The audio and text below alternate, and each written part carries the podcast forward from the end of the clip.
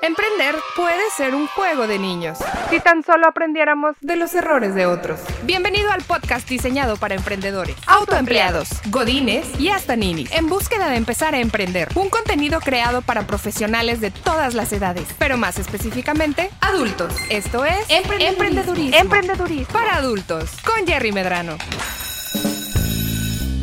Bienvenidos a Emprendedurismo para Adultos. Nos estuvieron pidiendo una segunda parte de nuestro especial Cómo contratar influencers o bloggers. Y señores y señores, aquí está. Bienvenidos a la parte 2 de cómo contratar bloggers o influencers. Y en esta ocasión recibimos en este panel por primera vez a la lifestyle blogger que se ha desarrollado como microinfluencer compartiendo sus experiencias, reviews de productos y servicios y todo de primera mano de una mujer que disfruta de compartir su vida en sus redes sociales. Con nosotros, Carla Gutiérrez Córdoba. ¿Cómo estás? Hola, muy bien, gracias por tenerme aquí como invitada. Hola. Gracias por venir y participar con nosotros. Te agradecemos mucho que estés con nosotros. Encantada. Perfecto. Ahora en Tierra Regia, la especialista en influencer marketing, consultora, asesora de influencers y agencias de talento, cocina, baila, canta y hace teatro. Con una maestría en marketing internacional en Londres, Marce Ayala. Bienvenida de nuevo, Marce. No, sí. Ahora sí en persona. Bien padre estar aquí. En carne y hueso. Sí. Sí, sí está aquí. Es real, sí existe. ahora sí. Y bueno, usted ya lo conoce, el blogger y creador de contenido regio más guapo de las redes, con bar art... que no se chive, Sí, tú, tú dale, tú date. Precioso, chiquito, bebé, papá. Con harta experiencia en sus redes, en el mundo del lifestyle, el fitness y hasta de mascotas. El jovenazo Berno Rodríguez. Hola. Berno. Hola, muchas gracias. Contento de estar aquí otra vez. Estuvo muy padre el el episodio pasado. Muchos buenos comentarios. Entonces esperemos que este también pues funcione. Así será. Estoy seguro que sí, para la gente que nos sigue, que nos escucha, pues le va, le va a servir bastante. Ahora sí, continuamos en esta segunda parte. Bienvenidos todos. Gracias por estar aquí. Vámonos directo a las mentadas de madre. Digo, vamos a hablar directo de nuestros temas. En el primer panel platicamos mucho, eh, no suficiente obviamente, pero platicamos mucho acerca de esta tendencia que está surgiendo de trabajar con microinfluencers. Yo no entiendo una madre. No entiendo qué chingados es esto, porque influencer es influencer, ¿no? Estaba leyendo, o, o creo que el- el- escuché hace unas semanas. Influencer es aquel güey que en redes sociales tiene más de 2.500 seguidores. ¿Ok? O así estaba la de- denominación de influencer. Digo, chinga, mi tía es influencer, no mames. ¿Me explico? Y son puras fotos de, este, de violín, güey. De buenos días, bonito jueves. Es bonita vibra. Eh, eh. No, no, es, es- Se necesita en el mundo. se ocupa. Lo, lo aprecio en Facebook, pero no en Twitter, Pero ¿sabes en cómo? Este, o en WhatsApp tampoco. Explíquenos ustedes, desde su punto de vista, voy a empezar por mi derecha, si no es molestia. Adelante, adelante. ¿Qué Perfecto. ¿Qué es este asunto de trabajar con microinfluencers? ¿Cuál es la tendencia? ¿Cómo? Pues qué chingas es y cómo se come, hombre. Pues mira, los micro realmente son, son los chiquitos, son los que tienen pocos seguidores. Yo trabajaría con los que tienen de 5 mil para adelante. Ajá. Pero digo, eso que dices que tu tía, que no sé qué, la verdad, al final del día todos somos influencers hasta cierto punto. Tu tía está influenciando a lo mejor a tu mamá o a la vecina o a quien tú quieras, ¿no? Entonces, esa es la base. A su gato. A Pero está influenciando algo, ¿no? No, no, claro, claro, claro. Está compartiendo, alguien está escuchando. Entonces, eh, eso es como la base. Pero luego te vas a la gente de 5000 seguidores para arriba y pues ya empiezas a ver cierto movimiento, ¿no? Y a lo mejor tienen alcances de, no sé, de mil personas, dos mil personas, y les va bien, dependiendo, ¿no? Entonces, este, eso, ese tipo de alcances, que, ojo, los alcances son la cantidad de personas que vieron el contenido, este, entonces tú ya ahí puedes medir, oye, si contrato, no sé, dos, tres, cinco influencers micro que tienen 5 mil seguidores, que tienen mil cada uno, oye, pues ya estoy llegándole a a 5 a cinco mil Sí, este, personas, ¿no? Entonces, así es como lo mides. Una cuestión con los micro o una como ventaja con ellos es que como están tan chicos, no te cobran. O al menos yo te diría que si te cobra, Sí, no es no es ahí, porque entonces se están valorando de una forma que no deberían. Están empezando, están muy chicos. Este, aparte, los micro son muy bien conocidos de, por el hecho de que están comenzando, no saben hacer publicidad orgánica. Ok. Entonces se les nota que no saben lo que están haciendo, hacen la mención muy forzada, porque están aprendiendo y es parte de.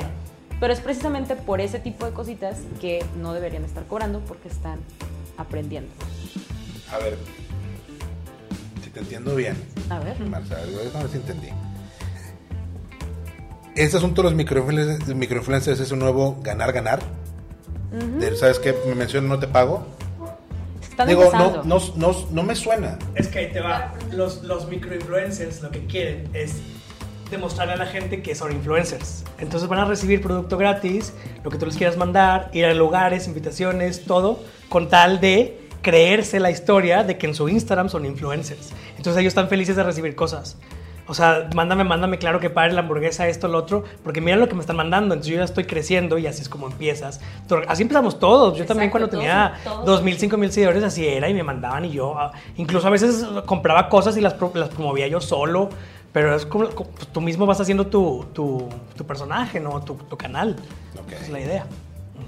Así es, te la crees. O sea, yo creo que es lo principal, tener la actitud, las Sí. ganas, saber quién eres o quién quieres ser para que los demás crean lo que tú estás vendiendo, ofreciendo, ¿verdad? Para que lleguen las demás marcas Sí. hacia ti. Y lo padre de un microinfluencer o, o a las personas que se quieren dedicar a esto es que no tienen pena. O sea, pl- platican y lo- a lo mejor lo hacen mal porque no, so- no saben cómo Están dice Marce. aprendiendo, Están aprendiendo, pero no tienen vergüenza. Entonces tú quieres a alguien para promover tu, tu marca que no tenga pena y lo use y lo, lo, lo, pla- lo platique o lo presume. ¿no? Ok. Está padre eso.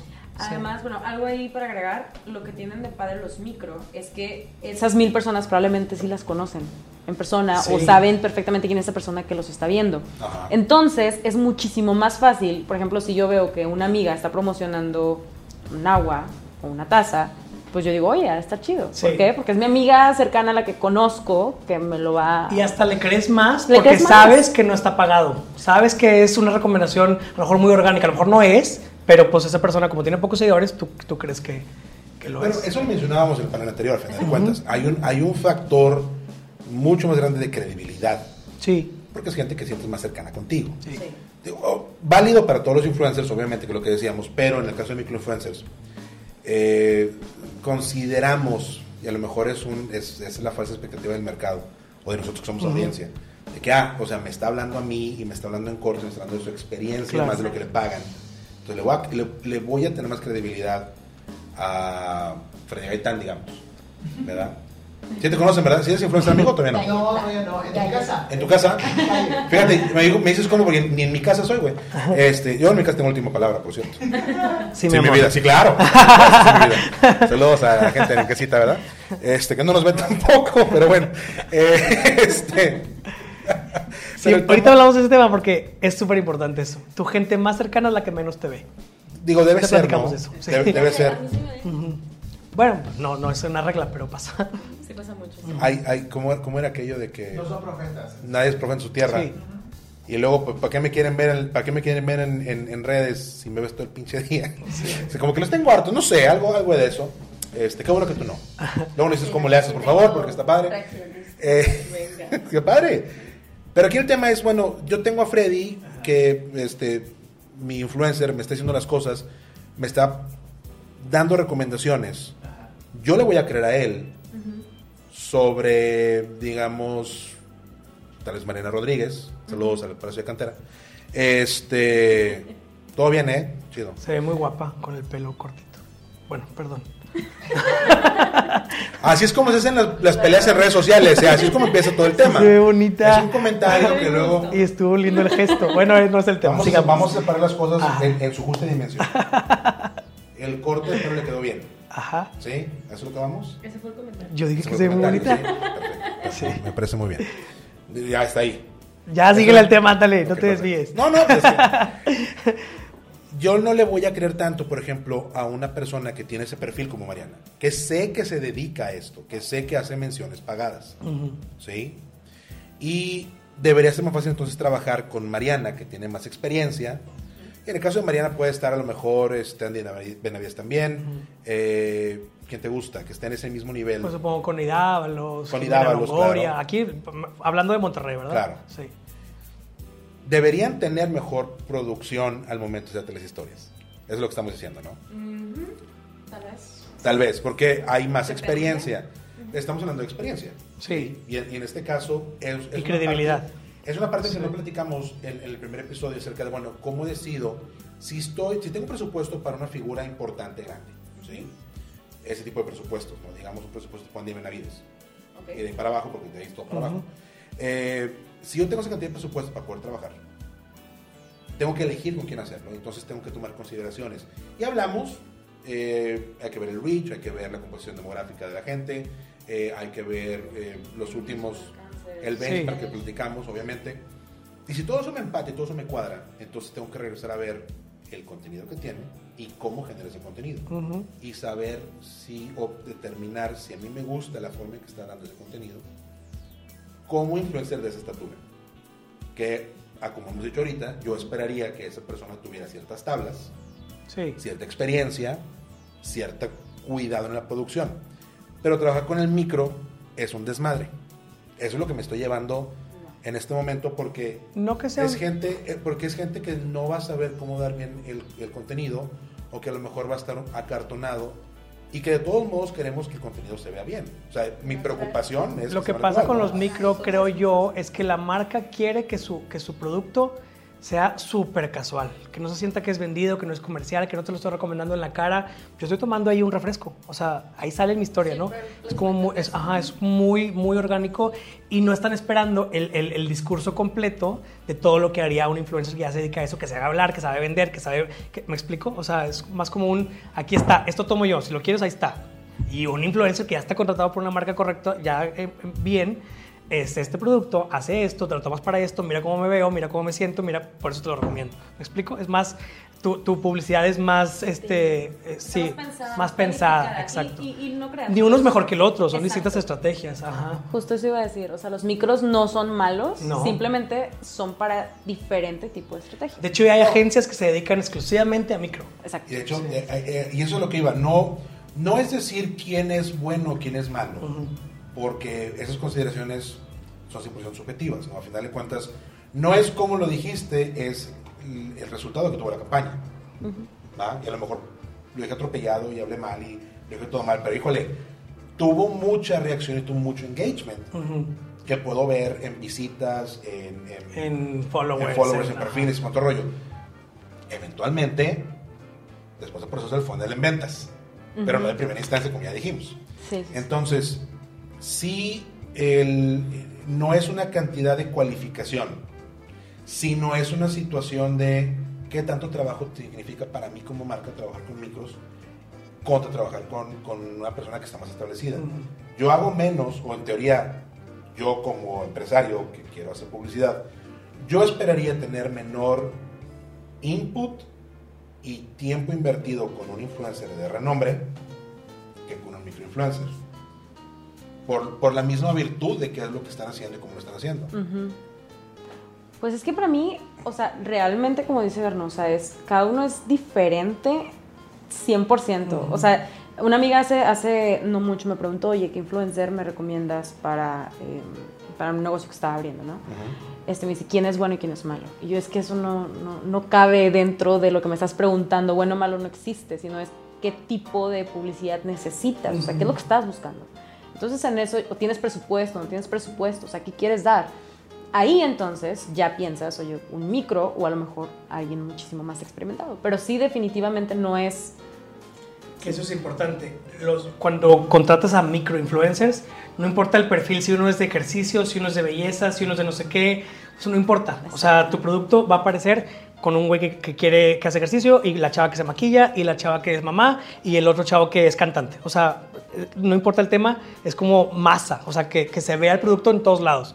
Y cuando tu producto es más específico y vas a contratar a un influencer ya más profesional, más grande, con más seguidores, pues ya buscas, oye, mi, mi producto es ropa para bebé, pues voy a buscar una mamá, ¿me explico? O mi producto es una proteína para el gimnasio, bueno, vo- voy con los que hacen ejercicio. O sea, ya un poquito más pensado, creo yo, que así es como funcionaría. Yo soy de la idea de sí apoyar o apoyarnos a los microinfluencers.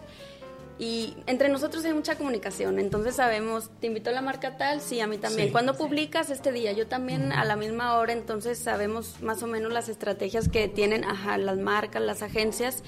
Y creo que no importa, igual como dices, el contenido que hagas, si eres mamá de perros, esto y el otro, avienta el producto al mismo tiempo y la gente es bien curiosa, se mete los hashtags, Claro. a la etiquetada. Entonces, al ver en un hashtag que 10 personas más están hablando lo mismo, empieza a creer más en que esa marca, si es bueno, es confiable.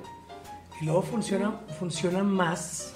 Porque, a ver, la gente ya no es tonta, ¿verdad? La gente ya sabe diferenciar, se da cuenta, perdón, cuando ¿Es- es en la, la- o cuando la, no, cuando la mm, mención es pagada. O sea, ya, ya no es tan, tan discreto, porque aparte ya hay campañas que te obligan a ponerle hashtag publicidad o cinco ad. hashtags, O sea, sí. ajá, o sea, ya, ya no es pagado. ¿no? Entonces, a mí me ha pasado que me funciona mucho más eh, de followers, de, de clics al link para comprar, de lo que sea, de cosas que ni me pagaron, que yo recomiendo porque me gustaron, a campañas pagadas. O sea, la, la gente a veces pues quiere, quiere conocerte a ti, quiere ver qué es lo que tú en realidad consumes o haces o piensas. O sea, no sé, no, no, es, no es garantía de que porque te pagaron la campaña va a funcionar. O sea, es, pues es, es que nada es garantía en redes sociales. Ok. Para orientar a la gente que nos ve y, y específicamente hablando acerca de este mundo o esta estrategia naciente de trabajo con microinfluencers y hacer campañas coordinadas, ¿sí? Bueno, al final de cuentas eso es, ese es el tema, coordinar una serie de microinfluencers, ¿sí? Porque digo, no, porque si yo lo veo desde el punto de vista del negocio, digo, a ver, y de hecho quiero hablar de eso porque no, no, no me termina de cuadrar este asunto. ¿sí? Yo no te veo como microinfluencer, ¿sí? Y a ti tampoco. Dependiendo No con quién me compares. Eh, Porque No son no son, no no, no. Para mí no son Hay, hay un- Entre mil y cien mil es que hay, hay, hay rangos. aprox. Hay, hay rangos de cuánta gente tienes como seguidores, que esa es la, la métrica huevona, la fácil, cuánta gente te sigue. Y luego está la parte del reach, ¿sí? Que ya platicamos con anterioridad.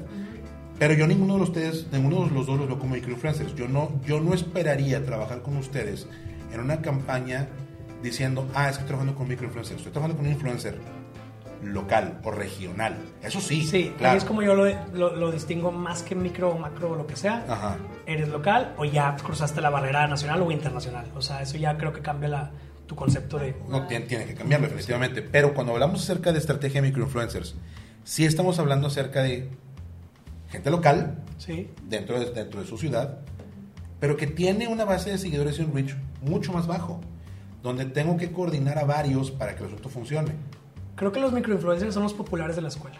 Así lo podríamos catalogar ahorita en, la sociedad. Son los chavitos de 15, 25 años que están en carrera o en prepa y son los que andan ahí en, la punta del, desmadrito, pues. Entonces tienen muchos amigos y mucha gente los conoce, son los populares del, del, del- del grupito y por eso es que influencian a su, a su círculo más cercano. No sé si recuerdan la semana pasada que les comenté de los socialites, los creadores de contenido y las Correcto. celebridades. Sí, sí. bueno, los micro entran a la onda de los socialites, Ok. que es precisamente lo que Ver Sí. me está diciendo, que es En tu oye, círculo más cercano impactas directo. es, es Miren, me compré popular. esta camiseta. Ay, también la quiero, también la quiero. O sea, es una Regina George. Así de, de- de chicas pesadas. ¿Regina George sería microinfluencer o sería Uy, sí. Sí, claro. No, bueno, pues que era micro porque estaba en su escuela, no, no, no tenía redes sociales en ese entonces. Pero si la película hubiera sido en este año y tuviera redes sociales, Sería Regina George sería influencer. O sea, el personaje sería influencer. Ok. Sí. Historia, mira, es, es una idea millonaria. Vamos a rehacer Sí. un Sí. remake. Producción, un remake, por favor. Sí, tú, tú ves las películas ahorita de cualquier eh, eh, eh, Netflix o lo que sea, de universidades o de prepas, y los populares o los malos o así tienen muchos seguidores en- y lo, lo, lo van a notar, o sea, es una, es, ya es una algo, una característica de los populares tener seguidores en Y Instagram. les tocó una época bien padre porque ya vienen como que con el chip integrado de la tecnología. A mí me tocó estudiar eh, medios de comunicación Ajá. y que editar y producción y la cámara. Y ahorita el celular es una herramienta padrísima. Ya trae Sí. la cámara incluida, aplicaciones para editar, entonces tienen todo. No, hombre, TikTok tiene mano, todo o sea, para editar. O sea, si tú quieres aprender a editar en TikTok, haces lo que tú quieras. Está Sí. impresionante. Y yo tomé cursos, chingada. Sí, cursos, clases, Bueno. Bueno, regresando a lo que, a lo que les platicaba, o sea, el, el- el- desde mi punto de vista es, bueno, si yo voy a trabajar con microinfluencers, no con ellos, que no son micro, pero si voy a trabajar con microinfluencers, tendría que coordinar, tendría que ser una campaña coordinada de más de cierta cantidad de microinfluencers para poder tener, ¿qué es lo que tú dices ahorita? El alcance que Es, quieres. quiero un alcance a lo mejor de unos 10 mil personas. Entonces, que un alcance de 10 mil personas tengo que buscar esos perfiles que son chicos, que yo sé que son auténticos o se perciben más auténticos, ¿sí? Por virtud de que son chicos, que no hacen menciones pagadas, Ujú. y que a través de eso, en coordinación de varios, voy a llevar mi mensaje coordinado. Aquí es la razón por la cual trabajamos con una agencia. Porque no me chingues, o sea, si aparte, si aparte de mi chamba tengo que hacer Sí, chamba. claro, porque es un trabajal coordinar gente. Y, y se me ocurrió O sea- porque ustedes, ustedes están diciendo, bueno, si trabajamos con las marcas, Ajá. porque pues, nos buscan, obvio, porque no son microinfluencers, entonces ustedes se coordinan de manera natural. Pero es la chamba del gremio.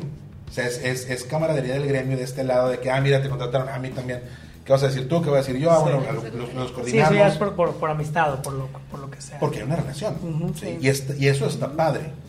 Pero yo, yo como persona que estoy pagando esa madre, digo, bueno, ¿cómo, cómo chingos hago eso? O sea, ¿en qué momento, qué herramientas, con qué se come? Y es más complicado porque no hay un estándar, que es lo que vamos en el primer, en el primer episodio. No hay un estándar de industria en todo esto todavía. Yo he estado en, en- bueno, ahorita ya casi no, pero cuando comenzaba estaban muchas campañas, sobre todo el año pasado, de, de microinfluencers, y era un grupo, éramos 200 personas en ese grupo de WhatsApp. Ajá. O sea, entonces, esos, esos grupos que tú no puedes comentar más que el administrador comenta, entonces no se, no se volvía loco el grupo, pero era, hoy publican, estos es- te mandaban una tablita con, con los nombres de las personas, ¿no? Y luego mandaban una lista de, los que no han publicado son, ta, ta, ta, o sea, es una friega porque el chavito le vale queso si lo publica o no. Entonces, la agencia tiene que estar detrás de ellos porque la agencia es la que está cobrando, ellos no. La agencia es la que tiene que quedar bien con, el- con, con la marca, ¿no? Entonces, pues si te atienes a lo mejor a trabajar con personas gratis, te atienes a que tienes que andarlos arreando, persiguiendo, que van a hacer cosas que no te van a gustar o sí, o sea, pues es la, la contraparte de, de una u otra. Sí, pues es un trabajo a fin de cuentas, o sea, la disciplina, la constancia, el profesionalismo, pues también es parte Y las de marcas lo agradecen ¿no? cuando eres cumplido con tiempos, contenido, Lo con, tu- con todo como te lo piden. La marca dice gracias, qué rico es trabajar contigo. Eso sí, bien importante, eh, que desde un principio dejen bien en claro qué es lo que quieren, si la vestimenta es de tal forma, si es de día, si es de noche, interior, exterior, esas, esas cosas hay que dejarlas bien claras desde un principio, porque a veces haces la Sí. propuesta, se las mandas, oye, no, es que tenía que ser con blusa azul, pero no me dijiste. Sí. No, es que el producto, la marca está volteada, tiene que ser, ajá, volteamelo para que se vea. O sea, cosas que desde un principio hay que saber qué es lo que quieren. Déjame, déjame le pregunto por mucha experiencia trabajando con influencers. Sí, por favor. Oye, ¿y si quedan mal? ¿Y, y si quedan mal la gente o no? Este, no entiendo yo. ¿Qué estamos, qué estamos hablando? ¿Qué? Mira, la verdad, a mí me da mucha pena que las marcas tengan que agradecer por ser profesional. Sí.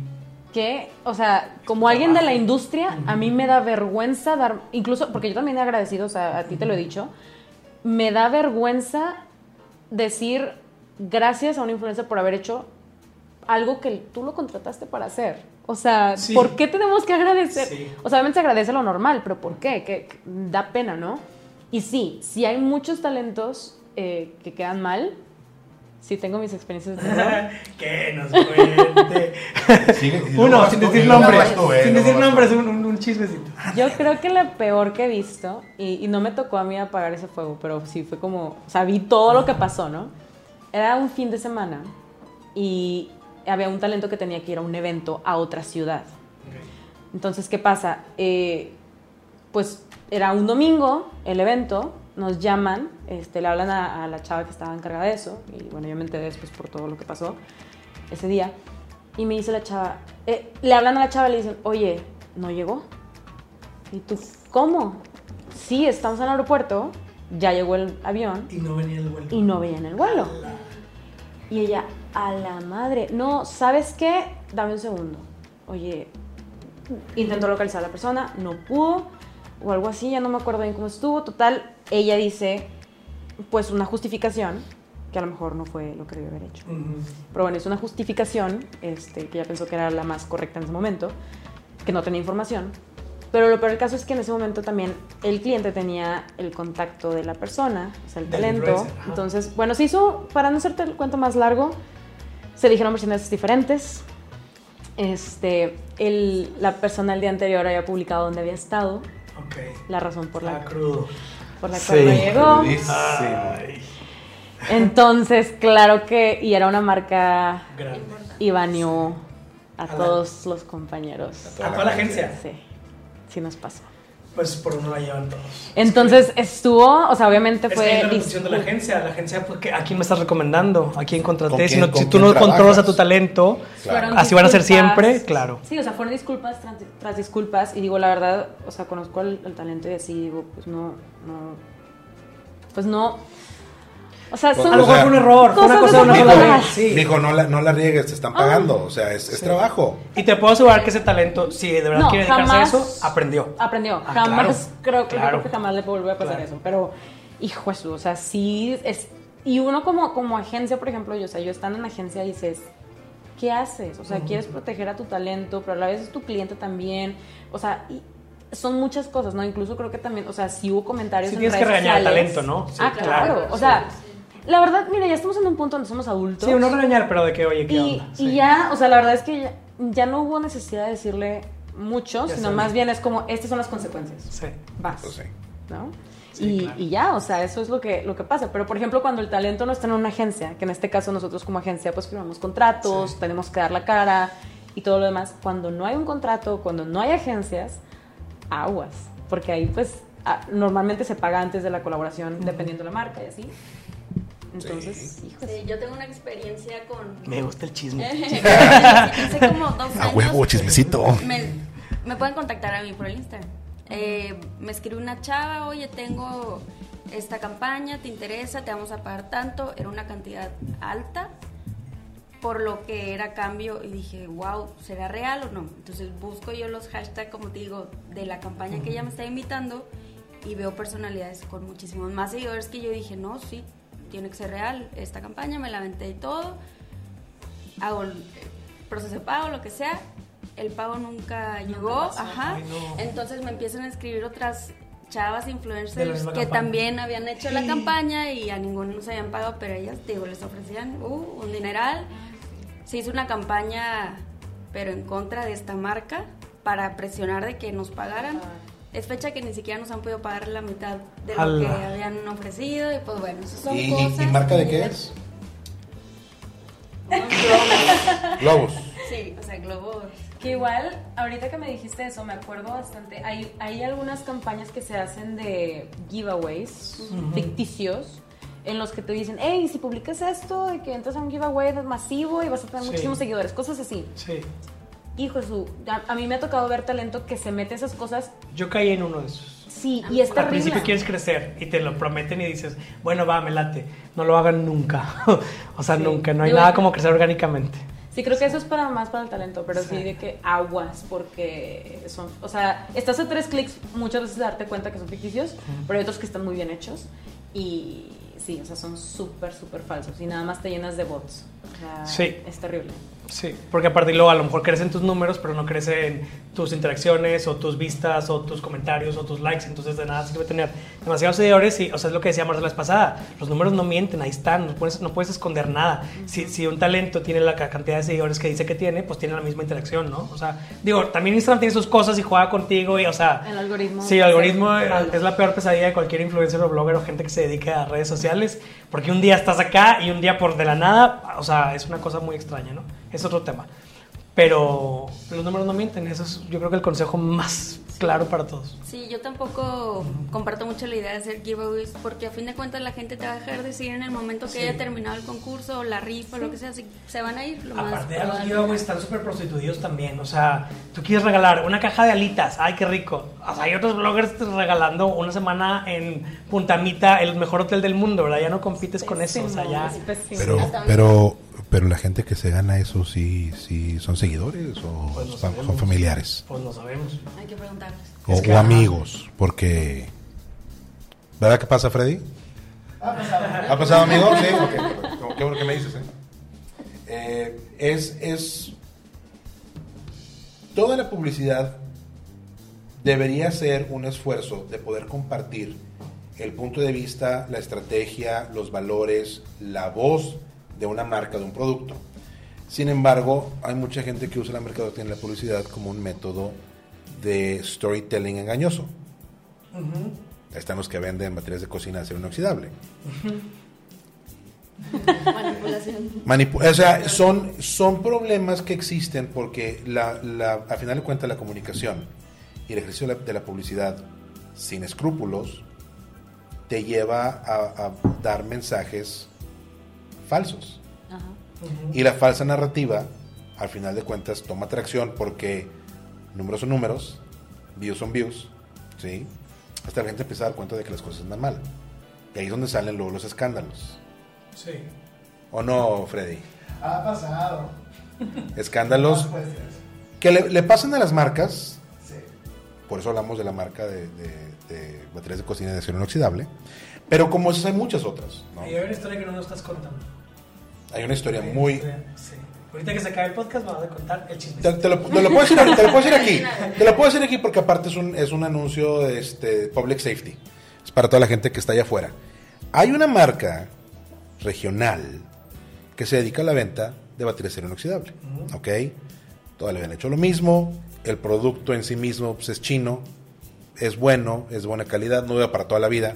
No te chinguen. Eh, pero hace la función. ¿sí? El sistema de ventas está muy bien armado porque te hacen demostraciones en tu casa. Y aquí toda la gente ya sabe de qué está hablando. El tema es que el esfuerzo de ventas de esa gente es un esfuerzo de ventas tipo eh, pirámide. Ya. No quería decirlo así porque luego las empresas se ofenden. Solo de OmniLife, a Amway, este, nuestros amigos de, de A la- Herbalife. A la flor de la abundancia. Sí, la- no, la flor de bronce sí es una pirámide, esa sí es, no vale madre. Así, eso sí chingan a su madre. Las marcas no, las marcas, a final de cuentas, no es la marca en sí el producto, sí es, pero es la manera en que se distribuye, sí son. Eh, y en el caso de esta marca que vende estas cosas, el sistema de ventas te invitan a que participes. Bien, hombre, te das un dineral porque aparte cuestan un chingo. Pero Y te llevas un, te llevas un lanón de comisiones. Pero primero tienes que pasar un entrenamiento de tres meses y primero tienes que, tienes que conseguir que podamos hacer 15 demostraciones. Porque si O no, sea, te explotan. si no, pues no te vas a poder quedar con nosotros. ¿Y qué crees? No te pago. Y eso es un problema, porque de esas, ese es un proceso de mercadotecnia aplicado, obviamente, a la fuerza laboral, que está mal hecho. Si es muy bueno para ser verdad, lo es. ¿Verdad, compadre? ¿Verdad que sí? Si es muy bueno para ser verdad, luego no pagan. Y ese es el problema.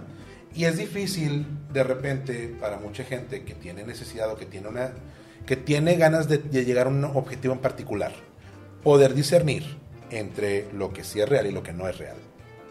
¿Sí? Entre lo que sí te deja y lo que no te deja. Y eh, obviamente es un, es un conflicto, es un problema que tenemos todos en nuestra industria. No importa qué estamos haciendo, eventualmente te va a caer y alguien te va a chingar. Luego hablamos de cómo evitar esas cosas, porque ahora que sepa yo O sea, les digo. entra la ¿verdad? ética de tanto del influencer como de la agencia, como de la marca, como del que lo compra. Pero O sea, como, como- profesional. pero te- estamos de acuerdo que tú siendo talento es mucho más complicado para ti darte cuenta de que, que sí es y que no es. Sí. Tú como talento la marca te investiga a ti, tú no investigas a la marca constantemente. Debería. Ese es trabajo de la agencia. Sí. Bueno, o Ese sea, es trabajo de la agencia, sea ¿no? talento, sea agencia, o sea, si, si tienen agencia, sí, la agencia tiene Sí. que investigarlo. Pero si es el Sí, talento, sí, directo. Yo sí me meto, cuando me escribes la marca bueno. directo, sí me meto sus publicaciones, veo más o menos qué hacen, quién, quién lo consume. O sea, sí. sí tiene que A ver. ver si va contigo también o si no, no. Pero todo, es, pero todo es fachada, ¿no? Pues pudiese ser, pero. ese, es el, pues, ese es el tema principal, ¿cómo te das cuenta? O sea, ¿cuáles son las herramientas que tienes? Desde un punto de vista de contratos.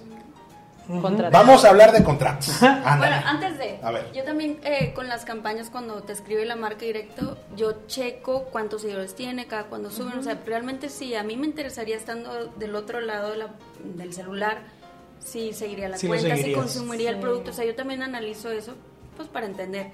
Sí. Cuando ya hago la publicación, story, foto, lo que sea, también entro a la marca y le doy screenshot para ver si realmente lo que yo estoy promocionando te estoy mandando Impacta, seguidores. O sea, sí. digo, ah, sí le Yo mandé tantos. O no, o sea, para. que empezaste con también- tantos, a ver cuántos subiste. Sí, porque sabemos que es lo bueno, que nos van sí. a analizar a nosotros.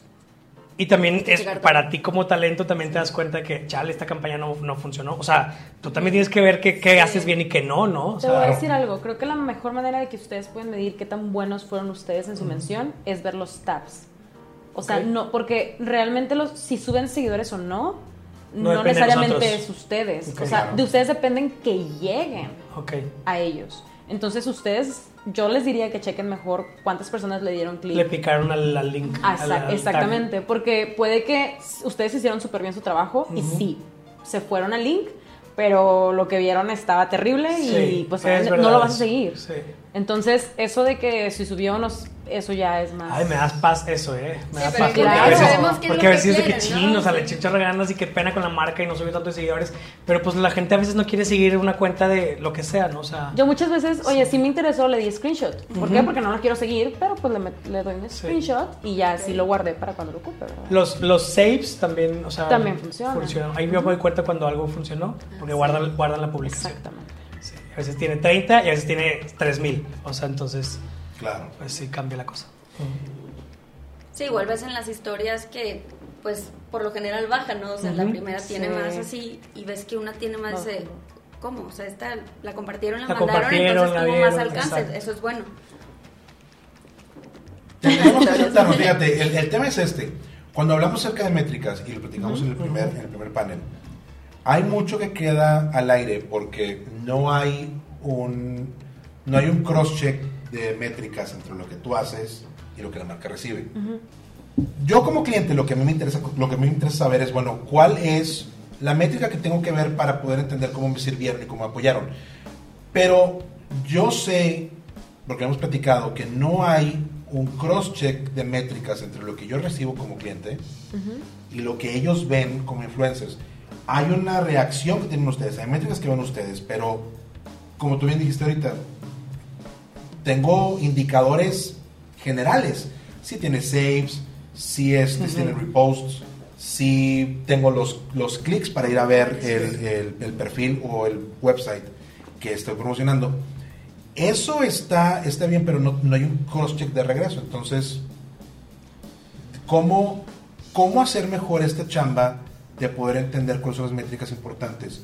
¿Y qué es lo que tengo que revisar? O sea, yo sé que hablamos en general de indicadores claves que yo puedo ver, benchmark que yo puedo hacer de mi marca o de sus perfiles contra otros perfiles, contra otras marcas.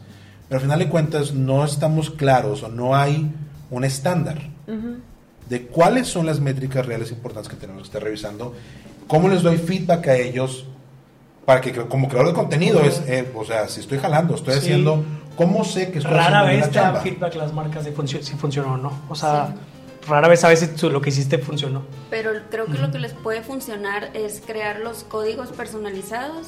Sí, Eh, es un buen- es un- 10, ajá. Carla 20. Ay, ¿por qué tú poquito 20 y yo más. 10? O Pero Fíjate porque hacer- ella puede, ¿eh? Ella puede. hacer enlaces personalizados que me digas tú. Tú vas a compartir este, Sí, tú ese. Entonces así se mide. A Carla tuvo 20 entradas. Tú 30 Sí, sí, sí. o sea, personalizar los códigos y los enlaces que le compartan a cada influencer. Digo, Es- ahorita vivimos en una etapa, o sea, en una era en la que todo se puede medir. O sea, realmente Todo debería poder medirse. todo debería poderse medir. Digo, hay poco acceso a veces a, a ciertas plataformas, lo que tú quieras, pero la mayoría de las cosas puedes medirlo de una u otra forma. Creo que mi comentario aquí sería como, o sea, es, tú tienes que obtener cómo le fue al influencer. Oye, ya publicó después de las 24 horas y es un story, por ejemplo, que es lo más famoso ahorita para menciones y colaboraciones. Oye, envíame el screenshot Sí. de los números ¿Cuántos y views? yo marca, ajá, yo marca voy a decir, ok, déjame sumo cuántos alcances hubo, cuántas impresiones hubo, cuántos taps hubo y yo así puedo saber, oye, este influencer le fue bien, le fue mal.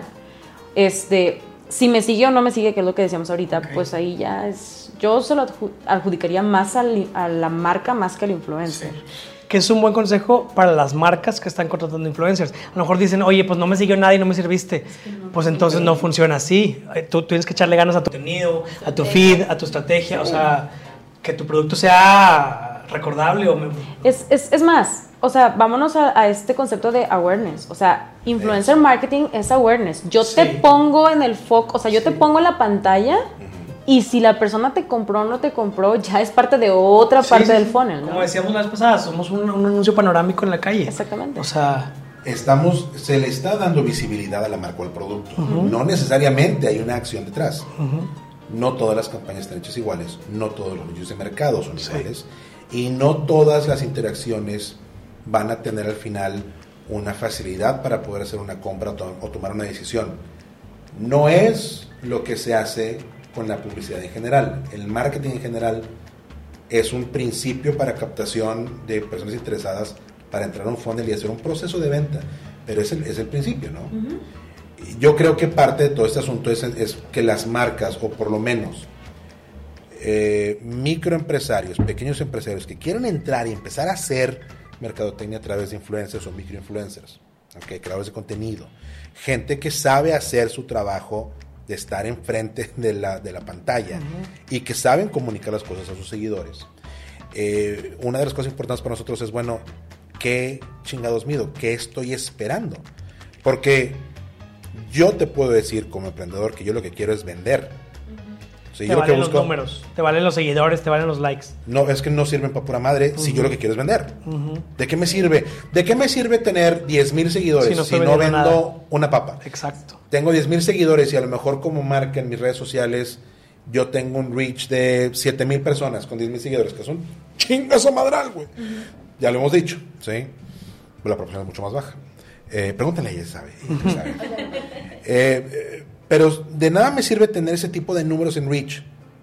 Si la gente no ve la pinche página y compra, si la gente no me levanta Claro. pedidos, porque yo vivo de pedidos, no vivo De de, views, de likes y de seguidores. Entonces, esta mala interpretación o una mala expectativa. Si no es culpa del influencer si no vendiste nada. O sea, No, ¿cómo no es tu culpa? No, si es tu No, culpa, Bernardo, por favor. no es.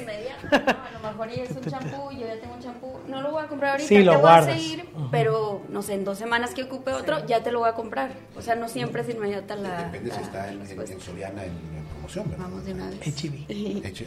Pero- ah, A Walmart. ya me dijo, joder, este cabrón. No, no, no, es que ah, es una de mis salud, marcas. salud, sí, claro.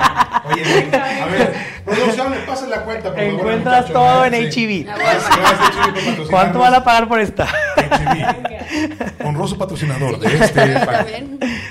Entonces, dices, bueno, eh, si tengo yo una mala interpretación de lo, que, de lo que es trabajar con influencers y de las métricas que tengo que ver, tendríamos que sentarnos a platicar en una tercera edición de este panel. Ya me gustó. A mí me encanta. Tenemos que sentarnos a platicar acerca de cuáles son las métricas reales. Mucho de lo que hemos platicado desde el primer panel es que hay dos, siempre va a haber dos versiones de la industria. La que es profesional y todos los demás. Y el primer trabajo para nosotros, como personas que queremos trabajar con influencers, puede determinar quién sí es profesional y quién no. Es muy difícil si no tienes las métricas, si no, si no le rajas un poquito, si no platicas con la gente, si no te acercas a una agencia. Eh, es más complicado hacer todo esto porque te van a faltar datos para poder tomar decisiones correctas. Incluso, o sea, me ha tocado entrenar gente en agencias. O sea, ellos ya están en la agencia y no saben lo que están haciendo, porque es un tema muy nuevo también. Sí. Entonces, imagínate, alguien que no está activamente en eso, sino que tiene un, un- un negocio propio y que está intentando este, pues, hacer multitasking y hacer cues- cuestiones de influencer marketing, si para, o sea, si para alguien de agencia a veces no saben, imagínate Para esas personas. No saben. Sí. Que aparte están haciendo todo lo demás del, del, pro- del producto, ¿no? O sea, Eh, venden y promueven y esto y esto y esto y esto. O sea, Su chamba está en otro lado. Sí. Exactamente. Sí. Su expertise está en otro lado. sí. Sí, entonces eso también, por eso te- les decía la semana pasada, o sea, chequen que sea una persona, o sea, una agencia que sepa lo que es influencer marketing. que- que- a ver, dos preguntas. Digo, papá, dos preguntas que yo le puedo hacer a la agencia para saber si la persona con la que estoy hablando realmente sabe o no sabe. Como todas las industrias especializadas, el marketing tiene terminología muy oscura. Sí, sí sabía. Mira, se ríe, se ríe porque para esto los preparan, ¿sabes? Como una Hay un- chingada. O Hay sea, un meme, hay un video que dice que lo único que, o sea, en pocas palabras el video lo que muestra es una escena de gente de marketing hablando, ¿no? Y lo único que tienes que hacer para sentirte marquetero Es es ser que pocho. entiende. Es ser Ajá. pocho. Sí. Inbound marketing. Ajá. Este, brief. El brief, el El, speech, el- todo, Sí. O sea, todo lo que tú quieras. Y vamos a, vamos a pichar. Vamos a, nada más di palabras en inglés y ya. Y ya eres marquetero. Y El pues, BTL, el no sé qué, el LPS, BTL. el gana- o sea, Gracias, Tec de Monterrey, por preparar gente especializada en este aspecto. Pero eh, digo, es, es que es muy cierto. Entonces, blofear pegarle a la mamada, como Sí. se dice coloquialmente, es muy fácil. Dos preguntas, Mars, que podamos dejarle a la raza, que puedan preguntarle a la gente que lo está trabajando a ver si realmente saben de influencer marketing o no. Creo que la, una sería que te puedan explicar qué es influencer marketing en palabras normales. Así te das cuenta que llevamos dos horas y no, no hemos explicado ese pedo, ¿verdad? Exacto. Ok, muy bien. ¿Verdad? Digo, nomás para que entiendan usted también. Si te, si te da una explicación, no hay, güey, no chinguen. ¿Qué otra? Este, creo que esa sería una. Y dos, que, bueno, creo que la, la que les dije la semana pasada y lo que siempre tengo en la mente es que no te aseguren ventas. O sea, que cuando hablen contigo te digan, es, que te sepan explicar Que esto no. qué ajá. esperar y qué no esperar. Eso sería. Me estás diciendo que si yo pongo a ver una campaña, no voy a vender. Vas a vender millones. Millones, dije. No te lo puedo asegurar. no, tampoco. No te Yo puedo tampoco es mentira eso. Yo te Les- puedo les- les- les- platiqué Yo te puedo asegurar que te voy a platicar bien bonito tu producto, que la gente se va a divertir y se va a reír conmigo. O sea, lo que yo sé hacer es eh, platicarte, convencerte, desmenuzarte, e- encatusarte. O sea, eso es, es- ajá. Sí. Ese es mi talento, ese es mi trabajo. Yo no vendo. Yo no tengo un negocio ni no estoy en la caja registradora. O sea, yo no sé hacer eso. Yo, Di- yo- dijo, ajá. dijo él este, cobrando por las menciones, ¿verdad? Ajá. Ah, tienes toda la razón. Toda la razón, amigo. Claro que sí. Pero que a cada quien te lo platique como yo, pues no, cada quien su talento, pues. Y eso es, es- eso es- está padre reconocer ese talento de cada quien. Eso O es- sea, pero aparte, esos son huevos.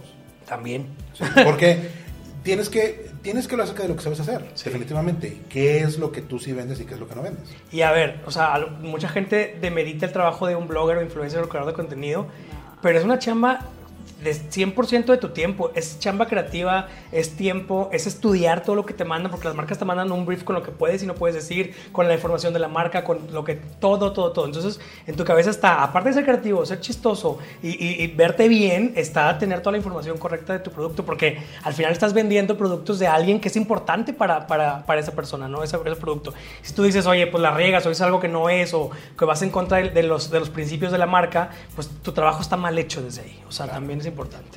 Sí.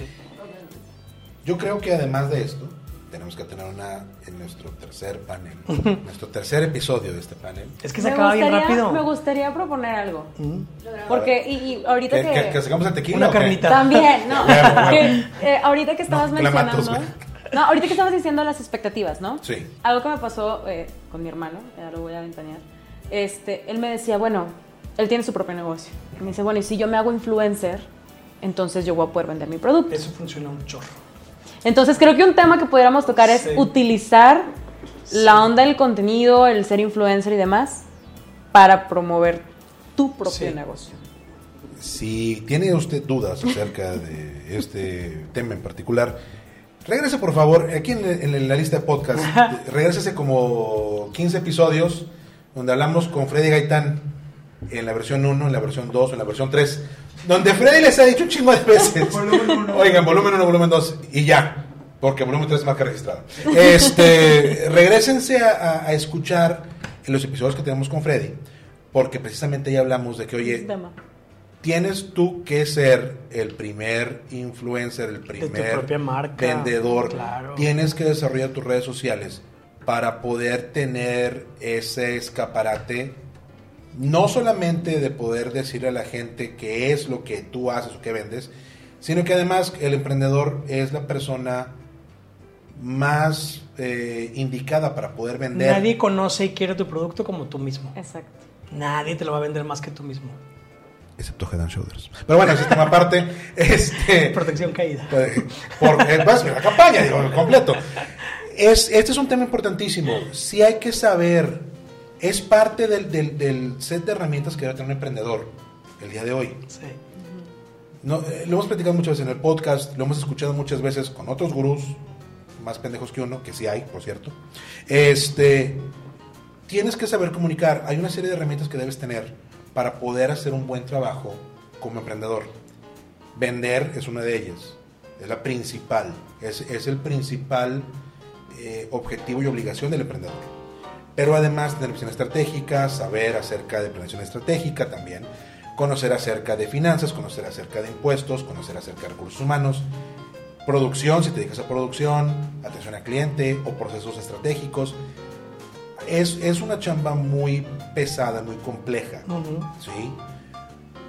Pero como el principal punto del emprendedor es vender, profesionalizar la forma en que comunicamos las cosas se convierte en una obligación primordial para cualquier persona que quiera hacer cualquier cosa, y ya sea un emprendimiento interno dentro de su trabajo, de su grupo de trabajo, de la empresa donde estén, o un emprendimiento individual, ¿sí? Y, pones tu marca, vendes tus tazas, eh, tus tacos, lo que sea.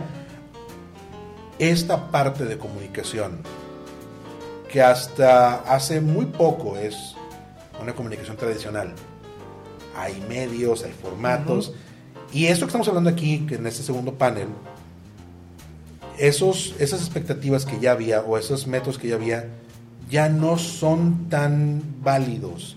Se ha roto mucho esa mitología de cómo se tiene que comunicar y cómo se tiene que hacer publicidad.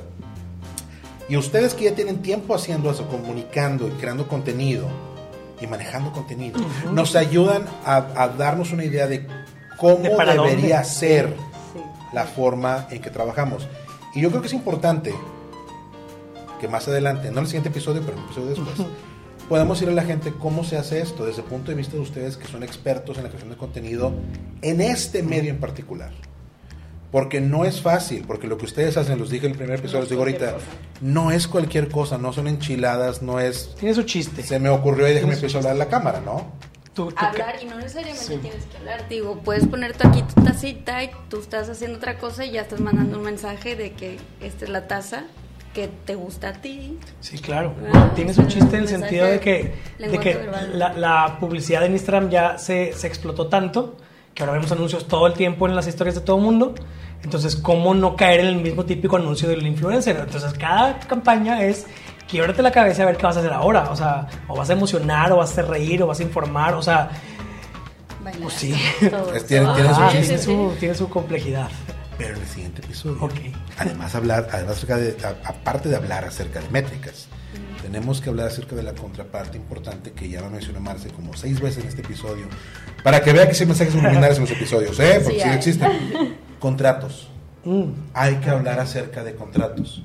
Contratos desde el punto de vista de la agencia con, con el talento, pero también qué tenemos que ver nosotros como clientes que consumimos su trabajo desde el punto de vista de contratos. Siento, porque lo hemos platicado aquí, lo he escuchado de ustedes, no me lo saqué del culo, sí lo escuché aquí, que muchas marcas no son profesionales en ese aspecto y no te dan lineamientos, pero no hay un contrato que ampare que te paguen Sí. que te puedan reclamar si no te gusta o que tú tengas un método de eh, mediación en caso de que la marca no cumpla con su parte del trato.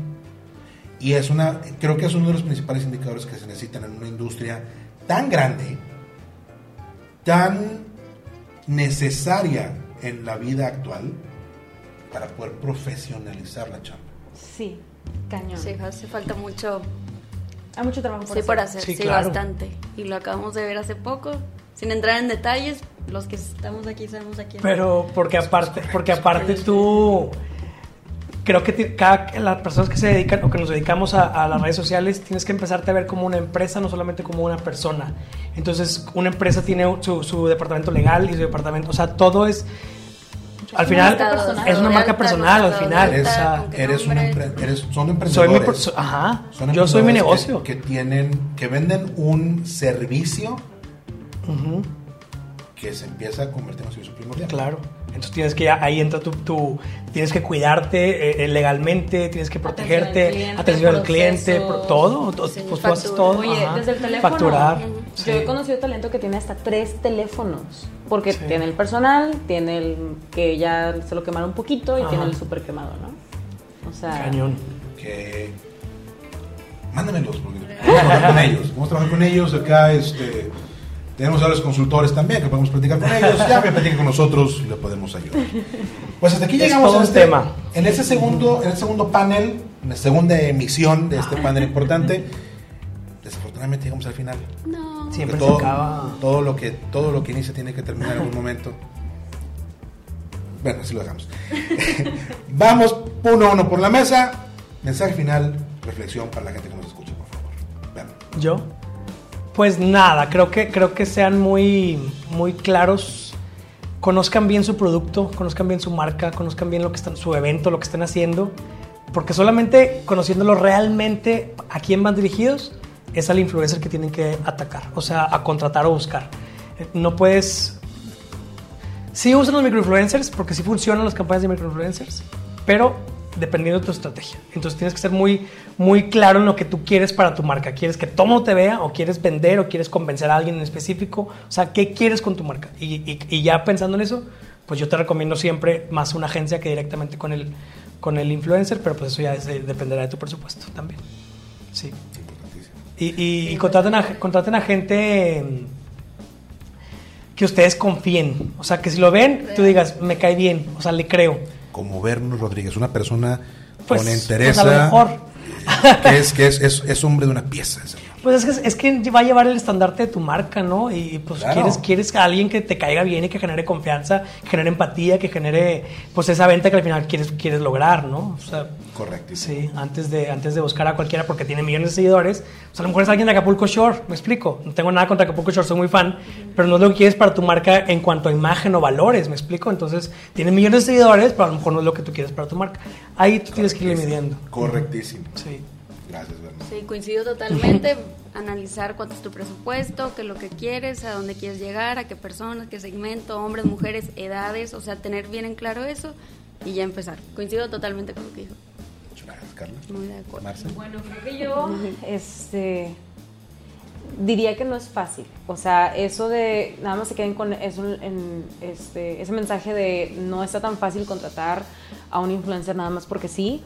Este, no es algo que puedan hacer de un día a otro tampoco. O sea, de repente te llega gente que te dice, oye, necesito una campaña de influencers para mi evento que es en dos días. ¡A la madre! Sí, no. Entonces, o sea, nada más es eso, como que esto sí tiene su complejidad. Obviamente, si lo quieres bien hecho, necesita tiempo, necesita planificación. O sea, sí, sí tiene su, su chiste. Pero la verdad es que si lo ejecutas bien, si encuentras a la persona correcta para que te ayude, definitivamente puedes, puedes obtener mucho de ello. Entonces, este, creo que eso sería para mí. O sea, sí vale la pena. Micros, celebridades, socialites, como tú quieras verlo. Nada más con cuidado, ¿no? O sea, conscientes de, de lo que estamos haciendo. ¿Qué quieres para tu marca? ¿Qué es lo que quieres? Redes sociales donde nos encontramos a cada uno de ustedes. Empiezo con Marce. En Marce Ayala C. ¿Así? En todos lados. Este, en todos lados prácticamente estoy como Marce Ayala C. Este, Ya, ya pusimos el OnlyFans, ¿verdad? ¿Ya salió? No, todavía no, se está, O sea, está estamos- borradito. estamos en proceso. El OnlyFans me está respirando en la nuca, Marce. Estoy a dos. Ahí me dices. ¿Qué pasó? ¿Qué pasó? Vamos ahí. La, la experiencia, la, ¿qué promocionó esa madre? Ay, sí, No, pero ahí está el dinero. Le fallé. está cañón. Ajá. A mí me dieron una cuenta fake. De OnlyFans. No. Bueno, ¿y cobraste de jodido? No, pues No, no, pues era te roban mi tus fotos. cuenta, sí, o sea, Roba identidad me prácticamente. qué- baño, pero qué empezaron a padre. llegar mensajes, "Uf, uf, eres tú, y yo, ¿cómo? ¿Qué es esto? Sí. ¿Cuál es? No, Este. OnlyFans tiene método de resolución de ese tipo de cosas como de Twitter. la y verdad como- nunca lo he utilizado. Pues no, yo no tengo, no tengo OnlyFans Para todavía. para- Freddy, ¿tú qué, tú qué te en ese aspecto, amigo? Todavía. conocido. Pero, Ahora, todo- ahora- Ah, ahora sí, nadie. pero vamos a investigar. No, Only- no. OnlyFans mueve, mueve 32 Mira. billones de dólares al año y nadie conoce. A lo mejor nos equivocamos. Marce quiere tener un talento de OnlyFans para. Ajá. involucrarme. Entonces, Marce, hay que hacer Es negocios. que yo, yo aprendo haciendo. Entonces, No, ah, ah, ah, mira, tú, mira, tú y yo estamos en la misma. Ahorita platicamos y ahorita cómo vamos a hacer. Ahorita hacemos algo, no te preocupes. Pero, pero ya saben. redes sociales de Marce. No OnlyFans. No OnlyFans, no redes sociales, Marce. Redes sociales, Marce Ayala C. Perfecto. Ahora sí. Carla, redes Carla sociales, por favor. Z Córdoba. Y en YouTube estoy como Carlos TV. Vean, vean su canal de YouTube, sí está padre. Me, me- me pasé dos horas bien entretenido el fin de semana. Sí, se suscriben. Por favor, like y subscribe. Tengo que irme a YouTube ya. Me urge. ¿Y cómo llegas? Súper recomendable. Sí, ya necesito ya expandir mi. No hablamos de eso también. Pero hay que diversificar. me- me parece. Ayer hablaba de eso, de que hay que diversificar tu contenido porque te cierran Instagram y ahí quedaste. Y nos pasó hace una semana. Ya pasó, Ajá. pasó bien Entonces, feo. Hay y- que, estar, hay que estar en todos lados y, y siempre estar preparado para La sudamos. ¿verdad? Sí, sí, sí, sí. Arroba Berno RDZ en Twitter, Instagram, TikTok, OnlyFans, Facebook. Muchas gracias. Ay, lo producimos, no pasa nada. Venga. Gracias, gracias a todos ustedes por estar el día de hoy. Qué, qué padre que pudimos compartir y platicar. Nos queda todavía bastante que hablar.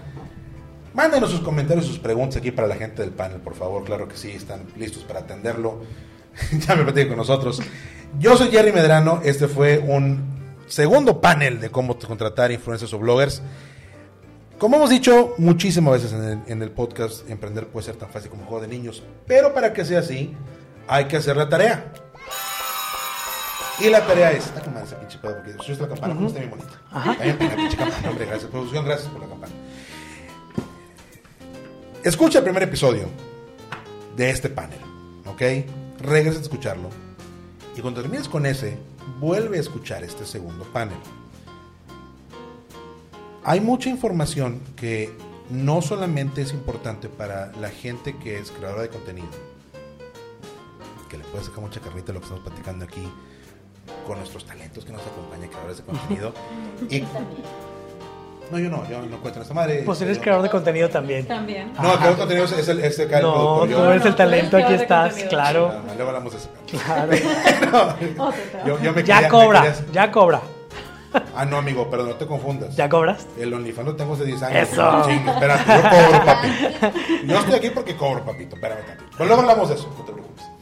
Eh, eh, vuelve a escuchar el primer episodio y este episodio también. Y apúntate cuáles son las cosas importantes que tienes que considerar para tu marca. Porque mucho de lo que mencionamos aquí, entre, broma y broma, ¿verdad?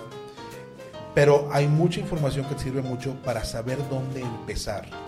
Lo más importante hasta ahorita y la tarea que tienes que llevar este segundo episodio es que tienes que entender que trabajar con microinfluencers, una estrategia de microinfluencers, o trabajar con talento que tiene una presencia mucho más grande eh, y trabajo probado, hablando, siendo spokespersons o siendo representantes de marca, tiene su chiste. No es sencillo. Primero empieza contigo y cuál es lo que tú quieres lograr. Pero requiere entender qué es lo que tú necesitas como negocio. Todos queremos ventas, no hay que ser güeyes. Este tema no es una venta directa. Para vender estás tú como emprendedor. Estás tú como creador de contenido. Eso es lo que tú haces para tu marca directa, para lo que te deja a ti el ingreso. Hacer una campaña de marketing a través de spokespersons, influencers, influencers, bloggers, es dar a conocer el mensaje. Y si tu mensaje no está claro, si tú no tienes claro tu mensaje de qué es tu producto, qué es tu marca, qué es tu empresa, quién eres tú como creador de contenido, va a estar muy cabrón. Porque todos te podemos echar flores, pero que se echa para abajo eres tú solo, porque no tienes cómo concretar las ventas. Lo dijeron ellos. Y te lo recuerdo yo porque tu amigo Jerry soy. Gracias por acompañarnos en un episodio más. Regresamos pronto con el tercer panel para seguir hablando acerca de métricas específicas y contratos. Va a estar a toda madre ese pedo. Recuerda que nos encuentras en redes sociales, todas las redes sociales como arroba emprendedurismo MX. Gracias por acompañarnos. Nos vemos en la próxima. Hasta luego. Gracias. Gracias. Llegó el momento de poner en práctica todo lo que aprendiste en este episodio de Empre- Emprendedurismo, Emprendedurismo. para adultos. Síguenos en Facebook e Instagram como arroba emprendedurismo MX y en nuestro canal de YouTube, una iniciativa de Jerry Medrano. Nos escuchamos en el próximo episodio. Ahora, haz la tarea.